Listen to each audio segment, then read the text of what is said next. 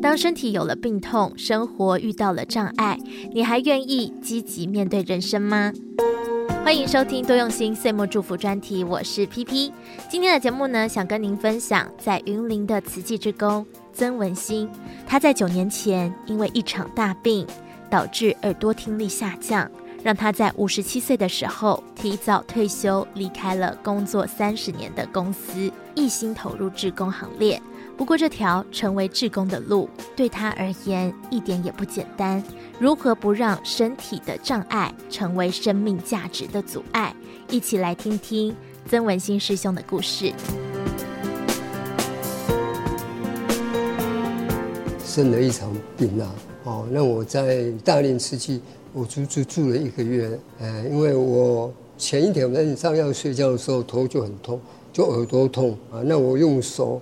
去挤压它，又感觉这样变好了。哦。可是，隔天那一天早上起来的时候，地转天旋，完全不能走，往前看哦。画面都是歪斜的。对对对，就歪的，就没有办法，两个眼睛不能够对焦。对焦哦。哦，那赶快我就跟我家师姐去做诊疗。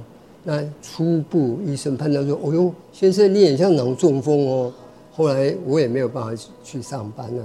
那检查之后，医生说要开刀。那因为师姐慈济委员嘛，那、嗯、后来就就拜托这里的师姐安排到大理，对，到大理来做治疗。那我就转诊，然后大理这边来安排做那个脑部这边、耳朵这边开刀的手术，啊，把血块把它抽出来。可是抽出来之后还不是完全可以复原，那就是要在医院持续观察住一个月。那那一个月当中呢，有很多的师兄姐来关怀啊，哎呀，感觉到很窝心啊，哎，那师姐这样来关怀，也也抱着那种很希望我能够早日康复啊，赶快好起来，赶快好起来，哎，那我就心里想说，被照顾是一种幸福了。那我如果可以去照顾别人的话，搞不好更快乐啊。在慈济住了一个月之后，那我就想说，哎。那我以后是不是想要走慈济这条路来，哦，奉献一点小小的心力？不要说很伟大那个小小的心力，回报师兄姐的那个爱心，给给更多人。对对，更多人啊！刚好出院，搭上这个见习的列车，那我就去见习，然后见习完之后，再继续去接受三个月的医疗志工培训，然后完了之后，那我就。不定期的会来大林做慈济的职工。其实我我是还可以在工作啊。今年几岁了？我五十八，只是说因为在大公司工作啊，我的压力很大，每天早上要开晨会，下班之后可能又要还要开会。那晨会的时候，每一个单位都要报告嘛。要跟上面报告啊，上面的人要跟你回馈嘛，会跟你讲说你这个要怎么样怎么样。你我的上级主任在讲的时候，会听不清楚他在讲什么。有时候他问的问题我答非所问的话，主管会觉得哎奇怪，你你在答什么东西啊？所以说渐渐渐渐，我想说啊，那就算了，毕竟已经工作很长了三十年了，那我就退下来。那退下来没有关系啊，我可以去慈济里面做服务啊。那您在整个培训的过程里面啊，有没有什么让您觉得比较大的考验？我自己而言呢、啊，在上课或者是受训培训，去学习一些新知识，对我来讲，我的困难点是因为我耳朵比较重天哦，生病的关系吗？对对对，因为这是后天环境造成的，所以对我个人来讲。在沟通，在学习一些新知或者上课，我会比较吃力，比较慢，比较不容易去吸收。所以师兄姐提供我一些那个上课的课程，我回来再复习，这样拿很多讲义回家自己温习，复习再看一下，这样大概尽量用眼睛来代替耳朵。哦，那在在这个过程中，尽量去跟着师兄姐他们怎么做。也如果真的不会，再问。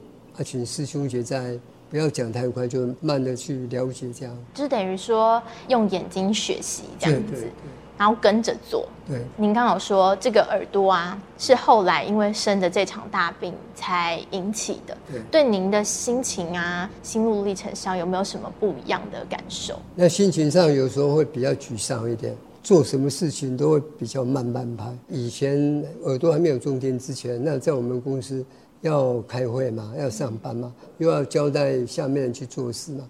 那时候如果说都 OK 的话，那没有问题，比较有信心一点。嗯、那现在耳朵比较听不见的时候，会信心上会比较大打折扣。对对对，沟通上在一对一的时候都 OK，就是在那个很多人的时候，很多人啊，尤其像卖场，现在要去一个人群里面去跟人群哦混在一起的话，心里会有一种障碍，会怕。对对，会因为大家在讲什么时候。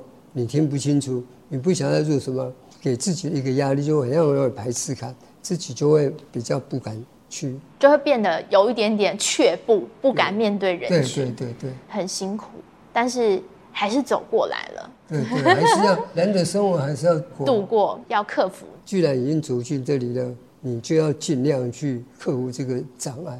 如果真的不会，那就多问好了啦。师姐这一路也陪伴你这样子走，对吗？对。有没有什么话想要对师姐说的呢？在这段时间，我是很感谢我家师姐哦，在我人生最低潮的时候，她都是开心一对啊，她脸上没有什么悲伤或者是忧愁的。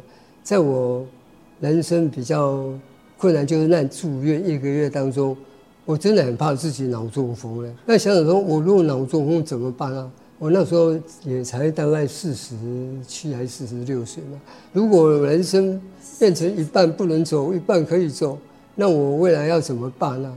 所以说，我家师姐也很鼓励我说，尽量往好的方向想。尤其在那一段时间，她又要去教书，又要忙着照顾哦，啊，家里小朋友又去外地在念书，还要做慈济。对对，所以他每次下完班之后，又从虎尾开车又返过来。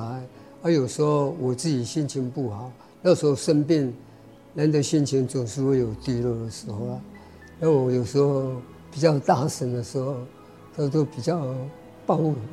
那段时间里面，他都比较没什么怨言，我也是很感恩的。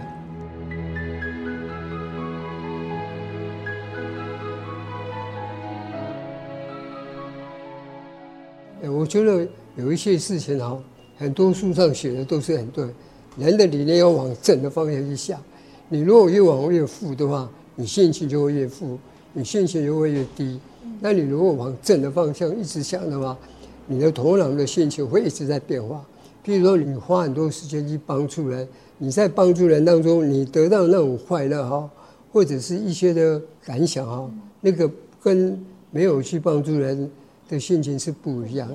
那是可以从做中学，学中觉去体会。好，帮助人的快乐更长久。那一种是要去做了，你才可以去体会到的。这一段培训的过程里，或是从之前见习完以后，一路到现在，有没有什么印象最深刻的事？印象最深刻的就是，不管怎样，人文啊、教育啊、慈善、医疗，都会讲到环保，因为可能在这个时节里面。环保是全世界一个重要的议题。我是学化工的，我在化工界待了将近三十年嘛，确实有很多的排放哈，污染了这个地球啊。我知道很多的资源哦都可以再回收，像在我们公司哦，在后半期这十年哦，除了是政府的压力以外，或者其他。业界的竞争啊，资源回收哦，跟垃圾分类哦，变得很重要。我们每一个人都要参与环保，因为我们可以看到说，这个地球哈，确实在一直在改变，不管是天气啊、环境啊，从我以前小时候到现在，那个温度感觉上越来越热，而且很多的数据在显示说，这个地球一直正往这个暖化的趋势。在走啊，那在退休的前一年，那因为我时间上也在属于交接的阶段，我时间也比较多，那我就利用时间安排自己去我们虎尾环保站，每一个礼拜一次就去做环保啊。那时候我觉得哇，那里的资源实在是很多。因为我我自己很喜欢去把有用的东西哦回收再利用。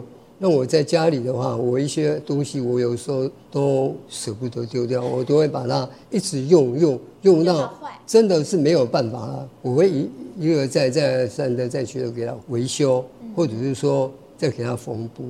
哦，那再用，因为我觉得这种东西丢掉，除了你要重新浪费钱去买过，啊，你又要去制造那个地球的环保的问题，那何苦呢？把它修一修，这是一个多么好的事情。那去了那个环保站啊，那我看到很多师兄啊，在拆卸那些东西哦，哦，像那个第一瓶一定分类的，那我就在那个拆卸机械的东西，电视啊，哈。还有一些的录放影机啊，而里面拆卸的东西真的都很多可以回收。铁我们不说，里面还有铝，还有黄铜，那个吸磁铁，哦，或者是说有一些硬塑胶的东西，那都可以回收。那我觉得把这个资源哈，把它回收回来，就像证严法师说的，真的是把垃圾变黄金，黄金变爱心，可以做很多的善事。文心师兄很感恩他的太太在他生病的时候无怨无悔的陪伴他。除此之外，在他决心要培训成为慈济之工时，自己也非常的积极请教师兄师姐们。